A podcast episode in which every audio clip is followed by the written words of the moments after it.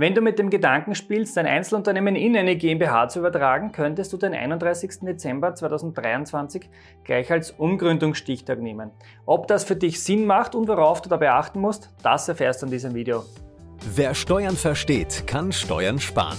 Herzlich willkommen zu einer neuen Folge vom Steuerpodcast mit deinem Steuerberater Roman Jagersberger. Der Podcast für Unternehmer, Selbstständige, Investoren und Interessierte. Mein Name ist Roman Jagersberg, ich bin strategischer Steuerberater in Österreich und unsere Kanzlei hat sich auf Unternehmen und Investoren spezialisiert, die ihre Steuerbelastung und Firmenstruktur optimieren möchten. Wenn du ein Einzelunternehmen betreibst und allmählich zu viel Steuern und Sozialversicherungsbeiträge bezahlen musst, könnte der Wechsel in eine GmbH oder jetzt neu in eine flexible Kapitalgesellschaft vorteilhaft sein.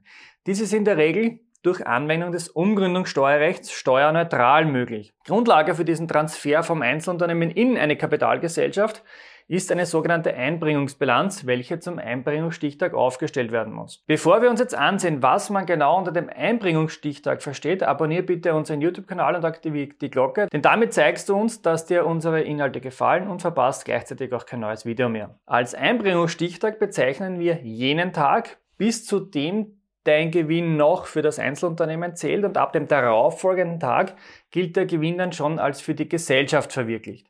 Bei der Planung der Umgründung kann man alleine schon mit der Wahl des optimalen Einbringungsstichtags eine Menge Steuern sparen.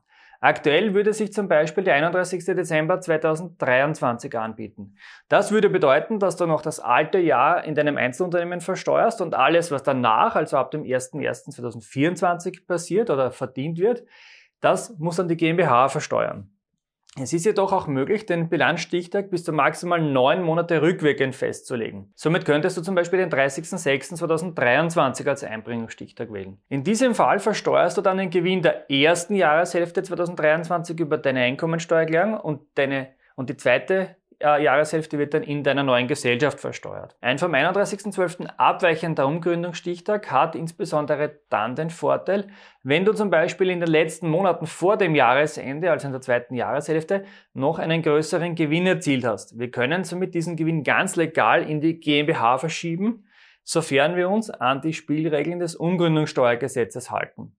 Als Einbringungsstichtag ist somit eigentlich jeder Monatsletzte frei wählbar. Es gilt jedoch zu bedenken, dass spätestens neun Monate nach dem Einbringungsstichtag die gesamte Umgründung, also dieser gesamte komplexe Vorgang abgeschlossen und beim Finanzamt bzw. beim Firmenbuchgericht gemeldet sein muss. Die neun Monate hören sich jetzt nach einer sehr langen Zeit an. Die Praxis zeigt aber jedes Mal, dass der Zeitraum tatsächlich ein sehr kurzer ist, da nämlich einiges an Arbeit geleistet werden muss. Plane daher bitte ausreichend Zeit für die Durchführung der Umgründung ein. Ein persönlicher Tipp, je früher du damit beginnst, desto besser kannst, äh, kann alles vorbereitet werden. Ein Monat ist in der Regel zu kurz dafür. Möchtest du nun den 31.12.2023 als Stichtag wählen, muss bis zum 30. September 2024 alles erledigt und gemeldet sein. Möchtest du hingegen zum Beispiel den 30. Juni 2023 nehmen, dann muss bis 31.03.2024 schon alles fertig sein. In diesem Fall solltest du aber ein Tempo zulegen. Die neuen Monatsfrist darf auf keinen Fall versäumt werden, denn sonst kann es sehr teuer werden. Wenn du als Unternehmer gerne mehr über diese und weitere Themen erfahren möchtest, komm in unser Geschäftsführertraining. Dabei bekommst du zwölf Monate lang fachliche Inputs direkt von mir, die dich als Unternehmen weiterbringen. Darüber hinaus hast du Zugriff auf eine stetig wachsende exklusive Mediathek mit mittlerweile über 70 Videos und kannst mir deine persönlichen Fragen stellen. Nähere Infos findest du auf geschäftsführertraining.at. Das Einzelunternehmen kannst du auf eine GmbH oder auf eine flexible Kapitalgesellschaft übertragen. Das macht insbesondere dann Sinn, wenn du Mitarbeiter oder Investoren an der Gesellschaft beteiligen möchtest. Ohne dass sie ein Mitspracherecht haben. Das ist ein ganz wichtiger Faktor. Wenn du mehr zum Thema Flexco bzw. Unternehmenswertanteile erfahren möchtest, wir haben dazu vor kurzem ein eigenes Video veröffentlicht. Schau dich gerne auf unserem Kanal um. So, der Weg vom Einzelunternehmen in die GmbH ist allerdings mit einigen Kosten und Strapazen verbunden. Ist die GmbH für dich vorteilhafter, dann sind es diese Kosten auf jeden Fall wert.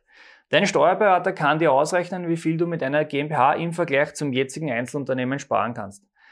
Was du auf keinen Fall machen darfst, ist den vermeintlich einfacheren Weg zu gehen, indem du einfach mit dem Einzelunternehmen aufhörst und mit der GmbH nahtlos weiterarbeitest. Wie ich euch bereits in diesem Video gezeigt habe, kann das zu einer existenzbedrohenden hohen Steuernachzahlung führen.